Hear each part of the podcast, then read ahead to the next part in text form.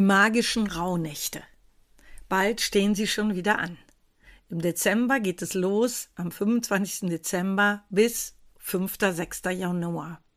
Das ist der Zeitraum der zwölf Rauhnächte. Die magischen Rauhnächte. Es ist mir so wichtig, die Rauhnächte sind mir so wichtig, dass ich gerne einen eigenen Podcast den Rauhnächten widmen möchte. Ja, woher stammen sie? Ursprünglich hießen sie Rauchnächte.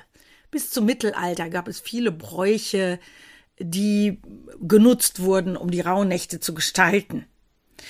Hm, vielleicht habt ihr schon einmal gehört, es gibt solche alten Bräuche, keine Wäsche aufzuhängen, geliehenes zurückzubringen, nicht zu putzen, nicht zu waschen in dieser Zeit. Viele, viele alte Bräuche. Ursprünglich geht es um die Göttin Percht, die wilde Göttin, die in der Zeit die Häuser aufgesucht hat und zu den Menschen gekommen ist, die nicht immer gut war. Diese Göttin. Nicht immer nur gute Geschichten werden von ihr erzählt. Sie war wild und sie ritt auf einem Besen durch die Straßen. Und so ist es auch in Süddeutschland, dass teilweise es Umzüge gibt, wo die Menschen sich verkleiden und sozusagen als Göttin Percht auch durch die Straßen ziehen. Aber darum soll es mir jetzt und heute nicht gehen. Mir ist es wichtig, die Rauhnächte zu sehen als zwölf Tage und Nächte zwischen den Jahren. So dieser Raum dazwischen. Es ist nicht mehr das Alte und es ist noch nicht das Neue. Gerade deshalb ist es mir so wichtig, die Rauhnächte zu nutzen, um diese Loslassrituale für sich zu machen, zu sagen, was möchte ich aus dem alten Jahr loslassen? Was möchte ich auf keinen Fall mitnehmen in das neue Jahr? Das ist der Blick zurück, aber genauso den Blick nach vorne mit hineinzunehmen, wenn es ins neue Jahr geht, zu schauen, was habe ich für Visionen, für Wünsche, was möchte ich manifestieren im neuen Jahr? Wo möchte ich meinen Fokus setzen? Was ist mir wichtig? Was möchte ich verändern? All diese Dinge sind Themen in den Rauhnächten. Die Rauhnächte zu gestalten, dazu gehören immer auch die Heilkräuter, die Kräuter. Kräuterbünde, sich selbst zu mischen, zu gestalten und auch letztendlich mit diesen Kräutern zu räuchern. Deshalb auch Rauchnächte. Es wurde geräuchert mit Salbei, mit Weihrauch, mit Wacholder, mit Artemisia, mit verschiedenen Kräutern, die helfen, Mm, ja, unsere Häuser, unseren Heim, unser Heim zu räuchern, ähm, frei zu machen von negativen Energien, aber genauso den Fokus auf das, auf den Weihrauch zu setzen, auf das Weihen der Häuser, auf die Bitte um den guten Segen für die Häuser, für uns, die in den Häusern leben. All das sind Themen der Rauhnächte. Die Gestaltung dazu ist mannigfaltig.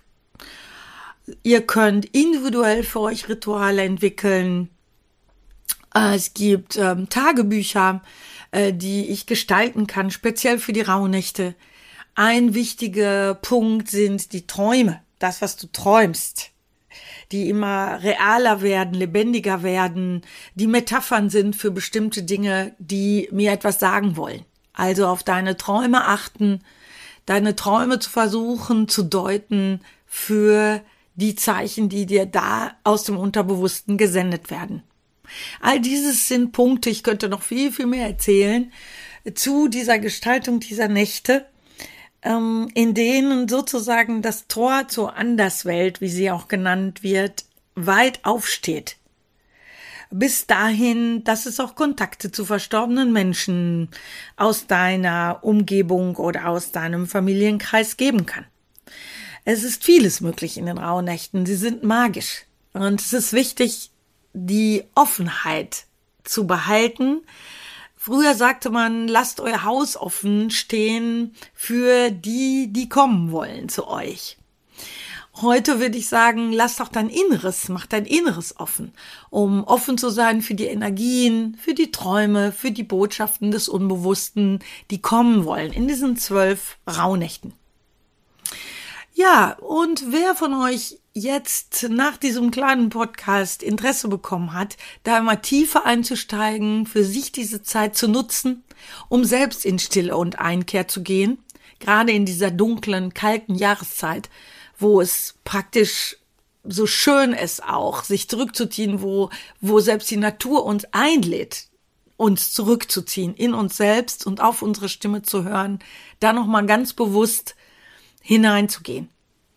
Als Angebote findest du in diesem Jahr einiges auf meiner Homepage, was in den nächsten Tagen online geht. Es gibt mehrere Angebote online und offline, aus denen du wählen kannst, was für dich genau das Richtige ist. Oder du sagst, ich nehme alle Angebote wahr, ich möchte alles mitmachen, um wirklich auch individuell die Rauhnächte für dich zu gestalten nicht nur Rituale zu machen, die wir schon lange kennen, sondern individuell zu schauen, was gibt es für Rituale, die für dich an dieser Stelle wichtig sind, was ich dann auch mit euch erarbeiten werde.